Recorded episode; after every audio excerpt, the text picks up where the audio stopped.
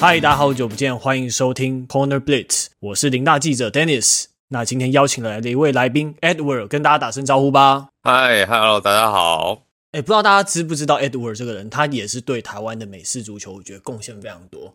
那台全台湾就是美式足球粉丝最多的粉专美式足球讨论区，其实就是由他经营的哦。对，没错。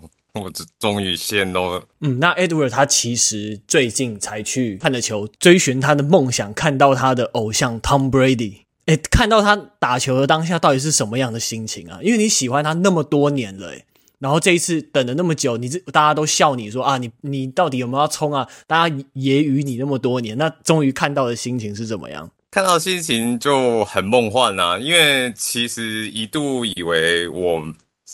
这辈子没有办法看到他现场比赛，我们其实光到球场外面感受那个氛围就已经兴奋到不能自己了。这样，OK，好，那我们从头开始娓娓道来好了。那 Edward 为什么一开始会那么喜欢 Tom Brady 这个球员？为什么会喜欢 Tom Brady 球员？其实我应该说是因为 Tom Brady 这个球员，我才会喜欢上这个运动。对，我其实，在很早期的时候就知道美式足球这项运动，但是其实对它的规则啊，然后它的有趣的地方在哪里都一直不懂。那其实最初会对 Tom Brady 这个人的人名有印象，是在差不多二零零七赛季的时候，就是。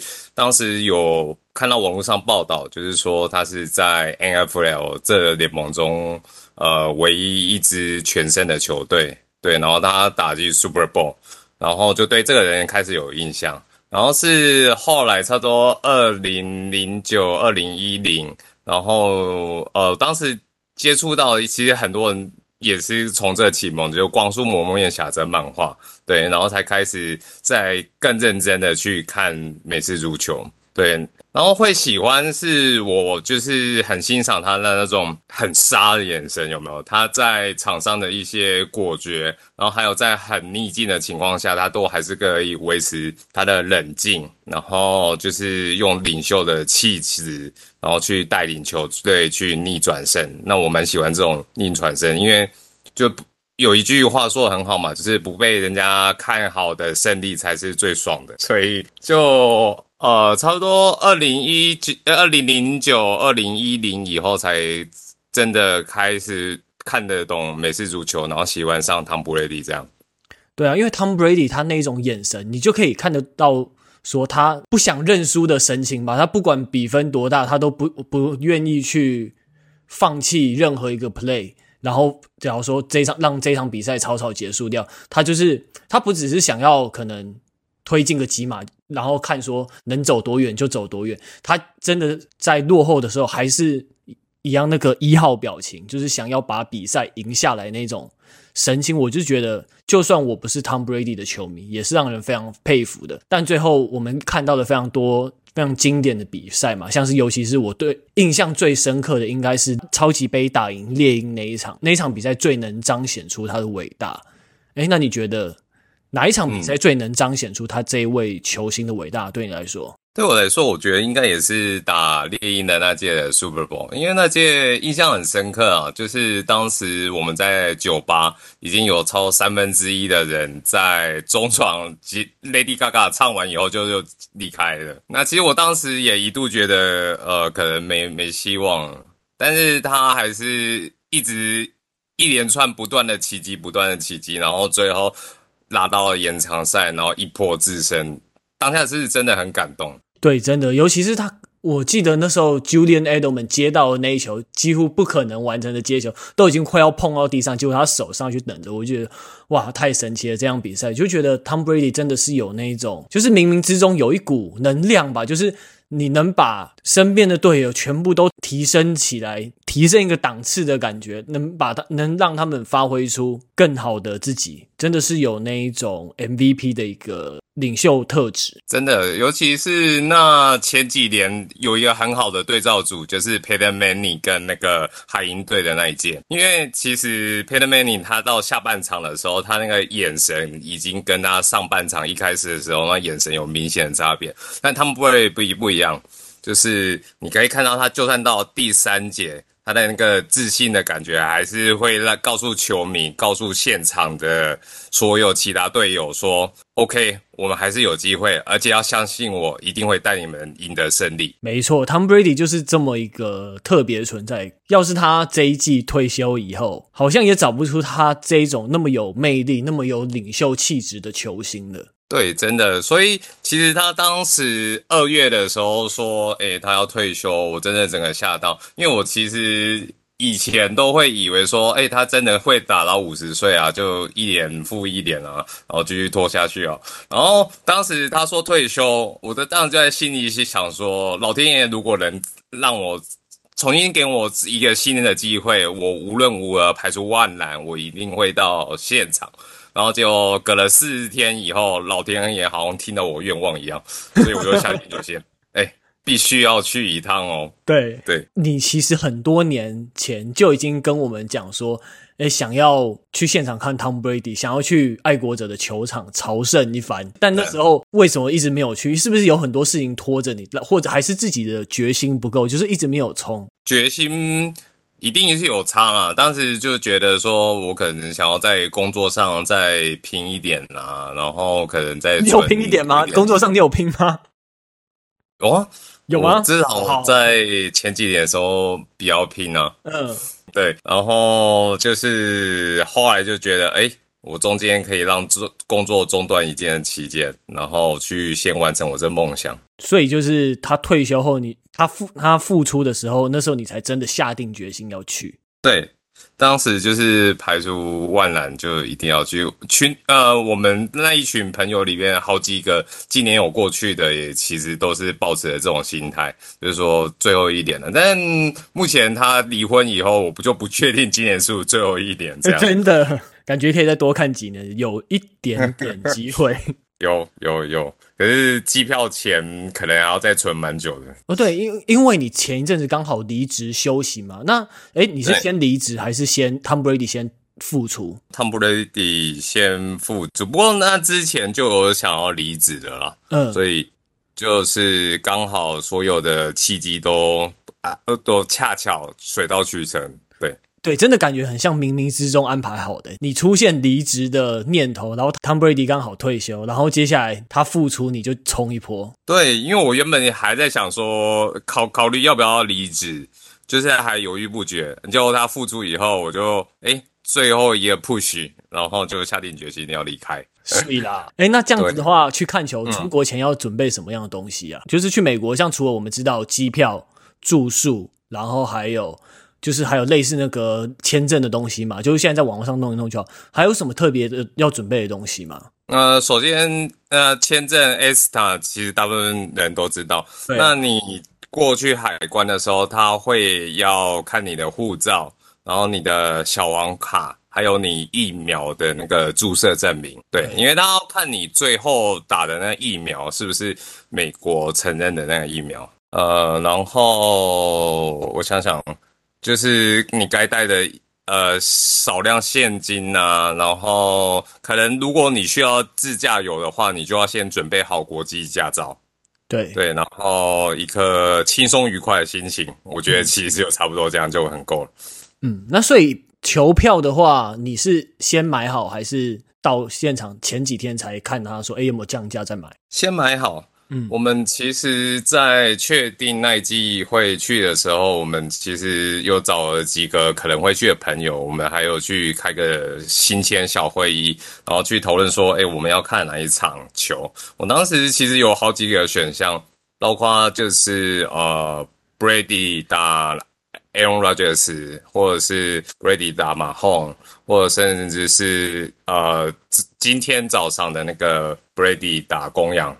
这三场场都有原本有列入我们的考虑选项了。那为什么选打马 Homes 那一场？因为我们后来觉得，就是呃，马洪跟 Aaron Rodgers 这两场的可看性比较高啦。就是因为他，因为 Aaron Rodgers 跟马洪斯他们两个其实等级感觉比较跟 Brady 是在同一等级的，是绝对。然后，对对对对，啊，可是呃。Aaron Rodgers 那个门票实在是太贵了，贵到我们其实考量了钱包以后，我们决定还是看马轰这样就好，因为毕竟它是感觉像新旧世代的 GOAT 的交接的比赛嘛。对，所以我们觉得比起双十二来讲，还是比较划算的。因为 M Races 它的门票，我们当时去看的时候，其实已经差不多最便宜也要一千二左右，哇，太贵了吧？一千八都有，就是。那已经不是热情就可以愿意过去了。我来说一下，我当时在呃差不多六七月订的时候，那个门票，我们海盗队主场的门票，我们在呃三一一区的位置，然后那门票也才三百美金而已。所以那时候你就买了？对，我那时候就先先买了，就是怕之后买不到或是涨价很多。对，那我当时其实是很幸运的，因为当时是球王队刚交易掉那个 Hill，然后大家对于球王队他未来是一片不明朗的时候，他后来就一路一直飙升，我们同一区他后来就到四百多块五百，所以我们三百块买到其实是非常非常划算的。诶，三一一区，所以是在最上，还它的位置大概是怎么样？是比较楼上的吗？还是中间？还是楼下？比较楼上正中间。所以他其实视野是蛮好的，嗯，可以就完整看到整个球场。那这样三百多块感觉也还 OK 啊。对啊，对啊，对啊，就是跟一千二比起来，真的是蛮 蛮划算的。对啊，哎，那同行的人是也是从台湾一起去的吗？还是在美国刚好跟你们会合的？呃，没有，因为他有一些私人的行程，他原本先到其他州。那我原先去我亲戚家，在美国西安那边。然后再飞往那个佛罗里达，这这就要再讲下一个故事，就是我们台风的事，台风的事情吗？对，没错。对，因为我记那时候我一直在，那时候我们真的很多球友一直很为你担心，因为那时候你还在你亲戚家，对不对？那时候，然后那时候我们看到说佛罗里达有一个飓风要来，然后那场还讲说，哎，那场球赛有可能会移到其他地方打。然后那时候大家都非常紧张，说：“哇，那你居然那个反指标带赛带到美国怎么办？你到美国，结果你你准备要去坦帕，结果飓风就吹向坦帕。那那时候怎么去面对这个心情？那时候，呃，我们其实原本很害怕。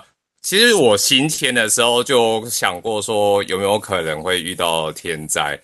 然后我我原本要买那个旅游不便险。”然后，可是我就现在很认真的、自以为的去查了一下，就是美国近几年的一些飓风史。那我查到，其实呃最近的一次那种大型飓风的，是在二零一七年的那个艾玛，呃艾玛飓风。可是当时就是以往佛罗里达州它的那个飓风路线，它都是从佛罗里达州的呃东南方这样上去。那我们知道。坦帕湾它其实是在佛罗里达州的偏西北方，所以其实大部分会到坦帕湾的时候，其实它那个风力都已经小很多了。对，对，然后所以我们其实没有很担心，因为二零一七年它那个最惨的时候，也只有影响到迈阿密的硬石球场。那所以我我原本是完全没有想过会影响到佛罗里达州。但是他这一次的那个飓风叫做伊恩，它的路径就很诡异，它是从那个墨西哥湾，就是从佛罗里达州的西南侧的这样一路上去，等于是说它其实对迈阿密的影响反而没有那么大，小，对不对？它从从另外一，对对对对，它从另外一路上去，对，就是很诡异，就是不寻常的方向，然后这样子一路上去。那当时我们看到新闻的时候。呃，我其实第一个想法是在想说，呃，飞机有可能是不是根本就不能飞过去？然后果然，我后来差不多在前四天的时候，就看到新闻说，那个佛罗里达奥兰多机场的班机全面取消，然后我的航班也被迫取消。然后最可怕的是，他后来就讲说，诶，那个比赛他可能要换地方。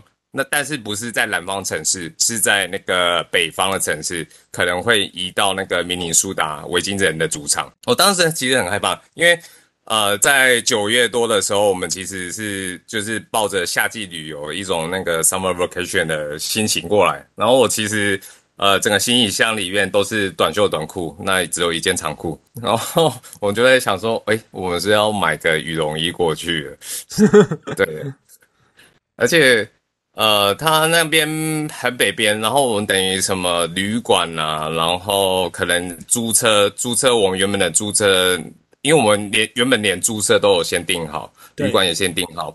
我们他如果真的到明尼苏达的话，就会一切乱掉，因为我们原本的行程规划，包括我们原本打算说去奥兰多的迪士尼啊、环球啊，就是我有一整套的规划，然后如果真的改到那边的话，就全都没有了。那还好，最后飓风是不是在你们要出发前刚好就走了？是，对，然后他后来好像就到那个卡罗来纳，对，就继续往北吹了嘛。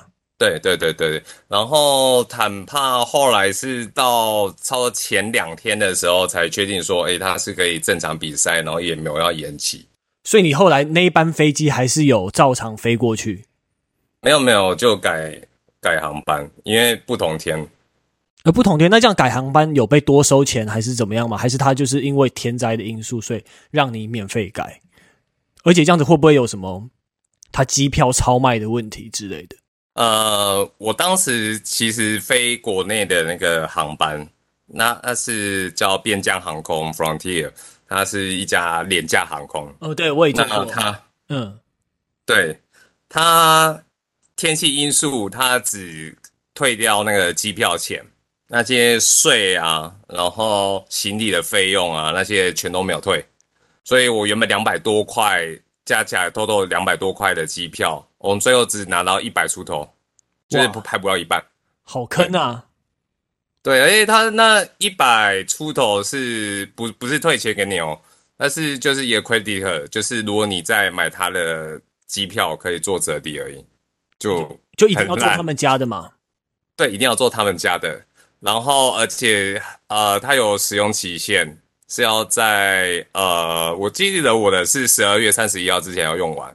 那问题是，我就呃会在十月中就飞回台湾，那我怎么可能会用得到呢？所以我就是非得再想办法用到它。哎，所以你所以你不是在在买一班边疆航空的机票再过去吗？就直接把那个用掉吗？我是那个边疆航呃，从佛罗里达回那个是旧金山的时候。用边疆航空，但过去的时候，边疆航空其实它的班次都非常烂。它，我记得它最快最快的班次也是礼拜天晚上九点半才到，啊，九点半比赛都打到一半了，嗯，所以我当时没有办法买边疆航空。哦，所以就你就直接买另外，你你后来做哪一家？我做做那个 Delta，嗯。达应该叫达美嘛？对对，达美，所以达美就就顺利过去了。对，就比较贵。这样子要多少钱啊？那么临时买一张单程机票过去，这样子要多少？当时呃，哎，有点忘了，一万多，算贵，就就是三百多，一万五左右。对，就三是可能四百多美金了。嗯。哇，那哎，那你你说你回旧金山还是坐边疆？那个是原本就定好的吗？没有，是到那个到佛罗里达以后再重新订的。哎，那所以你原本没有订坦帕回旧金山的机票？我原本是订那个奥兰多回旧金山。对，对，可是奥兰多机场它一度就是不能，对，就不能降落。哎，那后来奥兰多那一段机票怎么办？就就就取消啊，就是退那一百块的那个、啊，哦，也是退掉了。对，可呃，就是退退不要一半。嗯，对。可是这个其实还好，嗯、我们遇到最痛苦的是那个旅馆的问题。我们其实原本有预约一个在那个坦帕湾海盗的球场东侧的一个旅馆，然后他后来。就是我们有订成功嘛，可是他一直到比赛的前一天才跟我讲说，因因为一些设备问题，然后没有办法提供住宿，但是他会全额退费。哇，那么衰！当时我们对，可是我们当时其实 care 根本不是钱不钱的问题，我们是很担心根本找不到地方住。对，对，然后可是我觉得算是因祸得福吧。我们原本其实一开始在订的时候，呃，距离海盗球球场比较近的两间是完全全满的。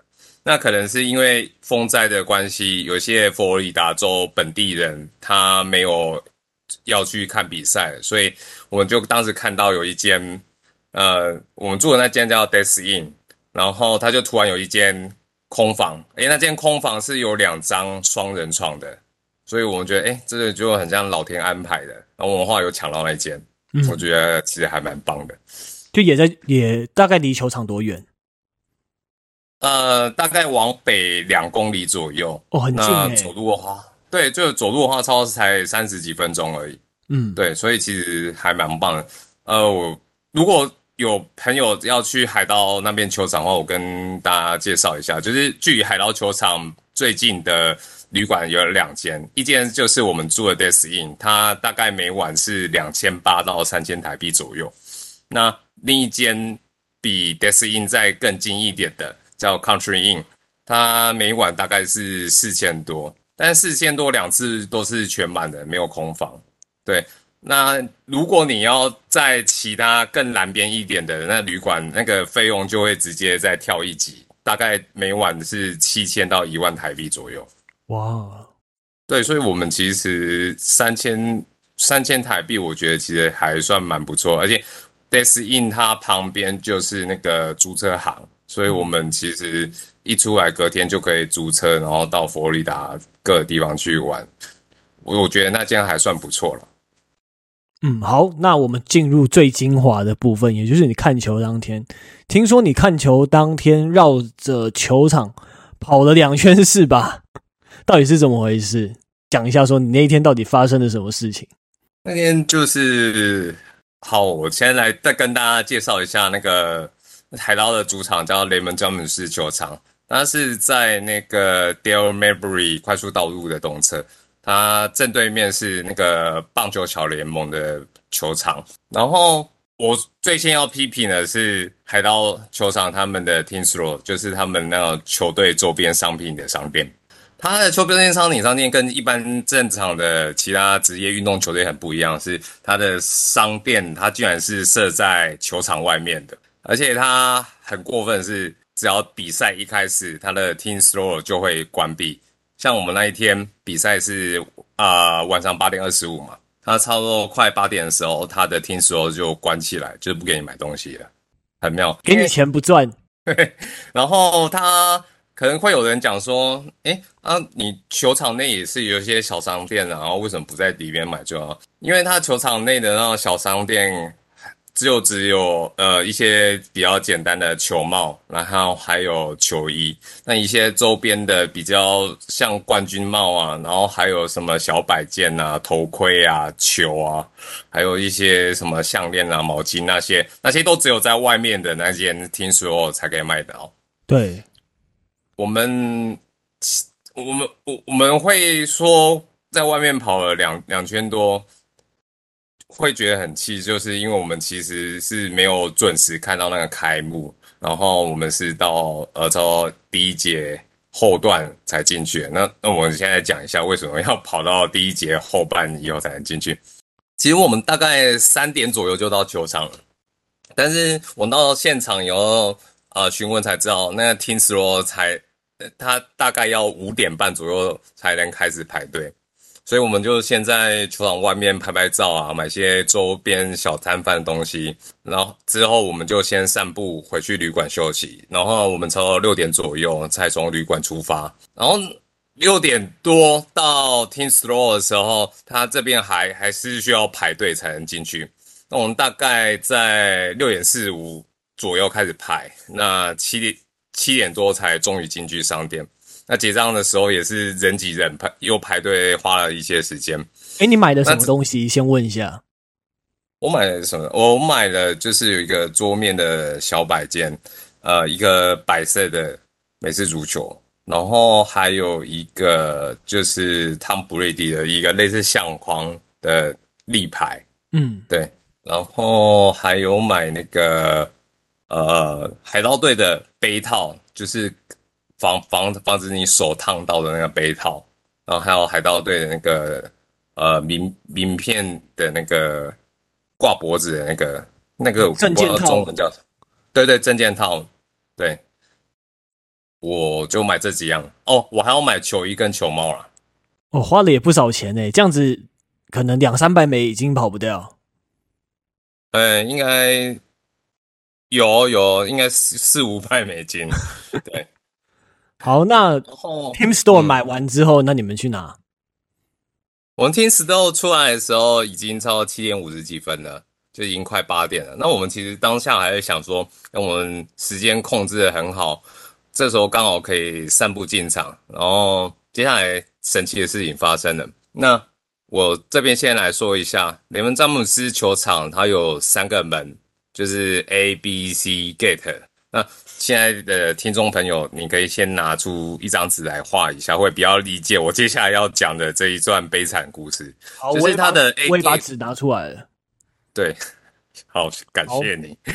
他的 A gate 在球场的西北侧，然后 B，对。然后东北侧是 C，嗯，B B gate，那 C gate 是在东南侧，总共这样三个门。东南侧是 C gate，OK，对，好。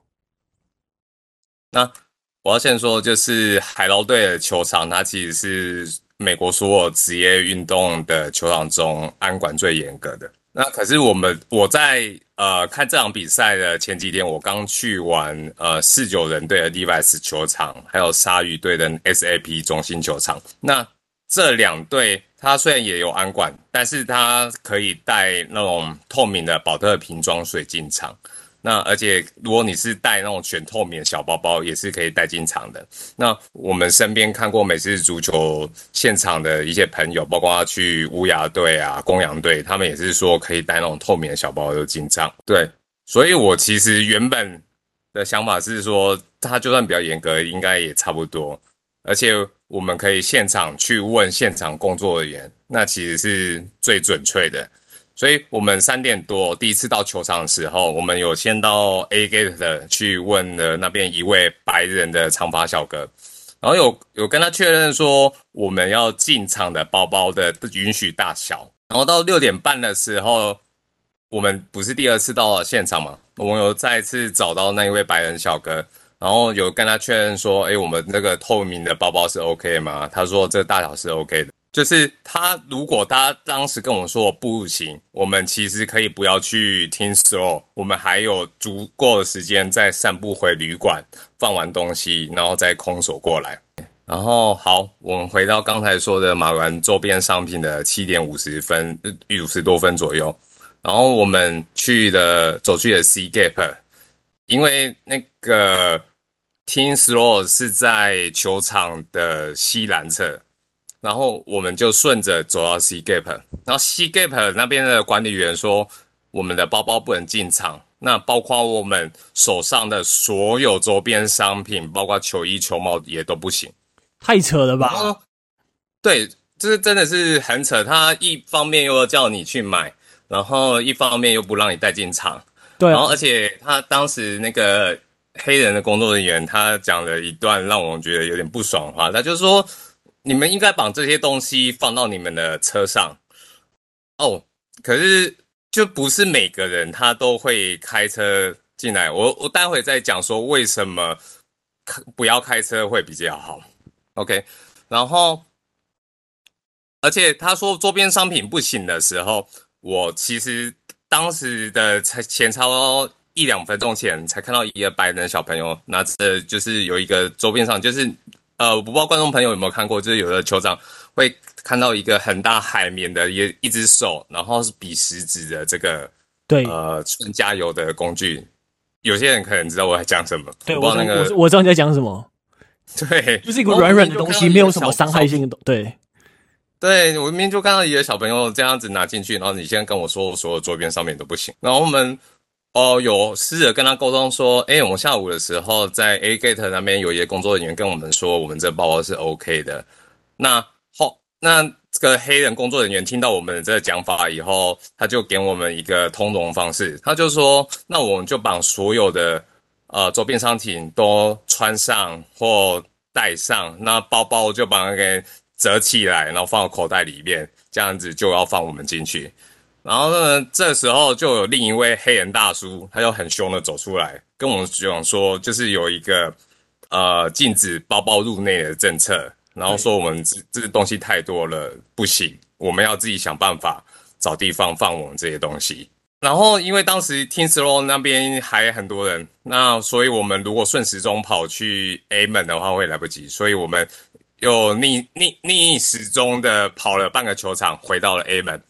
那这时候在 A 门那边，我们已经看不到下午的那一位长发小哥，就是跟我们讲说包包是 OK 的那个长发小哥。对。那我们后来又去抓了呃旁边一位黑人的工作人员。那我们后来才知道，他那个其实比较像临时的工读生。然后我们就问他说：“那球场有没有就是置物柜、拉壳之类的东西？”然后这位黑人小弟才慢慢的把他手上的地图拿起来看。然后我们发觉他好像是在找他现在人在哪里，很扯。然后我当时就压低愤怒的心情说：“我们现在在的这个地方叫 A 门，那我们要问的是说置物柜在哪里？”然后他还在慢慢看地图的时候，我身边的另一位同伴他就已经忍不住，他就找了 A 门的另一位黑人大姐，然后问说哪里有拉克。然后那位大姐说好像在西门，但是这时候。已经听到在唱国歌了，所以呢，我们又开始跑了半个球场，然后呢，拿这些东西跑到西门，然后跟西门的工作人员确认说拉克在哪里。然后西门的工作人员跟我们讲说，哎，海盗球场根本就没有拉克啊，很扯。可是，可是我后来才理解为什么他们会说没拉克，这个等到后面讲。就是，哎，这时候战斗机已经飞过去了，所以已经准备要开开球了。然后这时候西门的有一个工作人员说：“有啦，有拉克啦，在那个 A gate。”靠腰哦。对。然后我们这时候其实有点火的。啊然后我当时其实也有想过说，要不要叫 Uber 过来，然后快速把东西丢回旅馆。但当时其实实际的情况是，他球场整个周边已经全面交通管制，那你车辆是不可能进得来的。所以我们要么就是直接丢掉那些东西，不不然就是一定要找到拉克啊。那些东西，哎，那不能直接穿上就好吗？可是我们有那个球啊，而且我们买了三四顶帽子，嗯，对，然后还有立牌那些，就是，呃，而而且还有那包包，重要的是那包包，那包包它不是丢掉就好吗？如果那个不是那种用一般那种小的透明的，不就丢掉就好？包，你说透明的包包那些全部丢掉，对不对？对，我当时里面，因为包包里面还有放呃，就是那种自拍棒、望远镜，哦，其实其实不不方便丢也是可以的，可是它周边商品也是不能拿进去啊，因为他们其实每个门的严格程度还是有一点小小不同。OK，好，那如果你们叫不到 Uber，那手上的东西也没有办法丢掉的话，那。找又找不到拉克，那怎么办？我们又再跑回 A 门。那跑回 A 门有什么用？因为 A 门我们就要确认说是不是有拉克，然后只是他们没有看到。对，然后那个什么，我们这时候又问了另一名那个 A 门的工作人员，然后他也说他记得拉克是在西门。然后这时候那个 A 门的另一位。呃，老白人他跟我们讲说，那个 C 门根呃，就是球场根本就没有拉客，那要不然我们去 B 门问问看。然后我们这周有学聪明，我们跑去 B 图的途中，我们有直接拉住一位路人，问他说，他知道就是球场拉客在哪里。然后他跟我们讲说，在 A 门的后面的停车场，因为他他所谓的拉客，他其实是一台大型的货柜车，所以。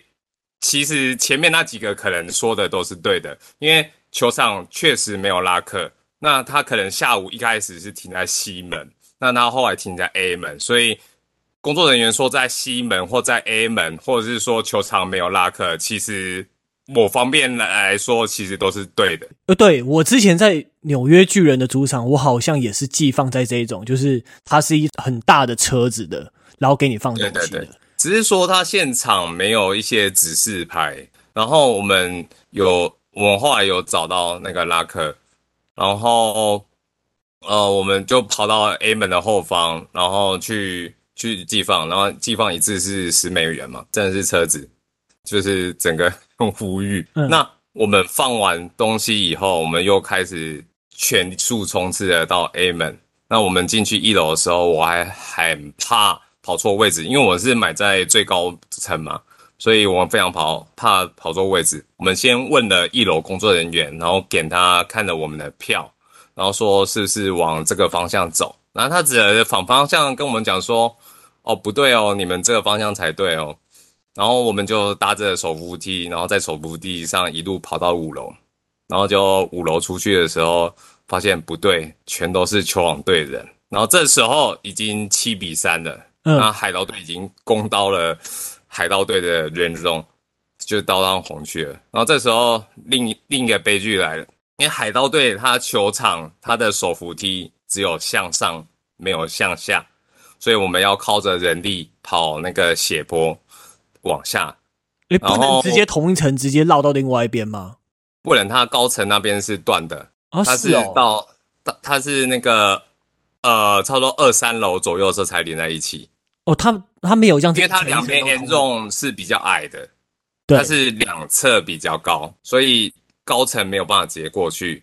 那正常来讲，一般球场，那你是不是超到中间楼层就可以这样子一圈这样走过去？对。但是海盗队的球场就是这么多的星系，我们到了三四楼的那边的时候，去看到。他中间为了否那个贵宾，所以他们把那边用墙堵掉。所以呢，我们如果要到对面，我们我们不可能切切西瓜场从场中间过去嘛，所以我们只能跑到一楼，然后再绕个半圈球场，然后再从对面的一楼再一路跑到五楼。哇，对。所以你们一开始那个工作人员是跟你们直接指的是完全不同方向，就等于是你走你完全走错边了嘛？我们原本走的是对的，然后跟他确认以后，他给我们指反的方向，你就知道我们当下有多么愤怒。就是我们一路呃呃气喘吁吁的跑到我们的座位的时候，已经进入第第二节了，十当时是十四比三。哎，那你们有想说就是？在旁边找个地方站着先看吗？然后等什么有暂停或者是有什么中场休息的时候再移动。照理讲要这样，可是我当时就是真的很急，所以我们其实没想那么多，因为我们想说其实不会那么久，因为我当时最开始跑下去的时候，我们以为三楼是可以直接这样子绕过去的，结果没有。哦，对，我现在看图片真的不行，因为后来他们。如果你绕他们 end zone，说还有什么海盗船那一侧嘛？那另外一侧也是很低的，就他们其实球场这个容纳感觉不是整个环形的那一种，所以真的是要到最很低层，你才可以再通到另外一边。可是它其实三四层的那个墙，它如果不要设起来的话，我们其实也是可以在中间楼层这样子跑半圈下去，我们就跑跑半圈过去啊，我们就不用再跑到一楼，然后这样子。再跑上去，这样很累。我们等于当天上下就十层楼了。哇，好，那你们终于找到座位，满意吗？还蛮满意的。其实他那边的视野还不错，就是呃，你整个球场都可以看得到。然后你不会像是你坐在比较下层，下层的话就是视角其实没有那么好。那个像那个我们群组里面有另一位，他有坐在下层。然后他他有看过下层的那种体验感，确实是比较差的。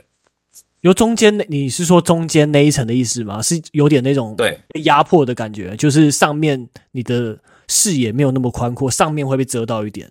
呃，不是上面被遮到，就是哦，你是说球场吗？它就是球场会有一侧，就是看比较没有那么清楚。嗯，因为你在比较高，你是可以看看到整个完整的球场。所以其实那个位置我是很满意的，而且又是三百美而已，所以我其实觉得还蛮不错。那看到 Tom Brady 传球那个样子，心中的感觉怎么样？就是很很梦幻，而且就是很不现实。但是其实我们当时都还在传，对。然后而且其实现场跟你看转播还是有很大的差别。比如他们在中间，呃，可能在哈斗的时候，他们会有一些大屏幕上面跟球迷互动的那种呃小游戏之类的。嗯，就是整个气氛是跟转播差蛮多的。嗯，对，就是很多现场的声音，还有。对啊，因为我觉得看美式足球最棒的地方就是跟着那么好几万人一起呐喊吧。就是 first down 之后，你就一定要伸出你的右手大喊 first down；touchdown 的时候就一定要举起两手一起大喊 touchdown。就这种感觉真的很爽。对，就是大家突然一起跳起来，然后在喊 defense 的时候，对，嗯、真的是那种。对对对对对。然后还有就是那个，我记得因为那场裁判有几个。吹罚是比较有争议的，然后就是大大家就嘘的很大声，然后这样一直嘘裁判的感觉还是很爽的。然后还有那一场有一个很夸张的犯规，就是他在呃，就是球王队打阵以后，然后海队啊黑豹队开球，然后呢开球开出界，就是然后被罚被罚码数，因为其实你很少在 NFL 我看到这个这种低级的错误，对，不知道你还有，有印象？对，但是我们虽然看到输球，但是其实也蛮敬佩啊。就是包括像球王队他的那个第三个达阵嘛，马霍姆斯他就是连过三个人，然后在就是整个重心侧移的情况下，然后还可以丢的那么准，我们就会觉得好啦，我们输了其实也甘甘愿啦。马霍马霍姆斯现场看起来怎么样？是真的感觉那么神吗？应该说现场会感觉他真的。比比你看转播感觉更离谱，就是你会觉得他跟我们是，就是他感觉就不是地球人那种感觉，他这真的是蛮强的。所以我们其实到第三节的时候，有些比我们位置还贵的人，他们竟然就已经先先离开了。哦，是哦，对对对，我这边要先跟各位大概讲一下，刚才不是说就是为什么最好不要开车进来吗？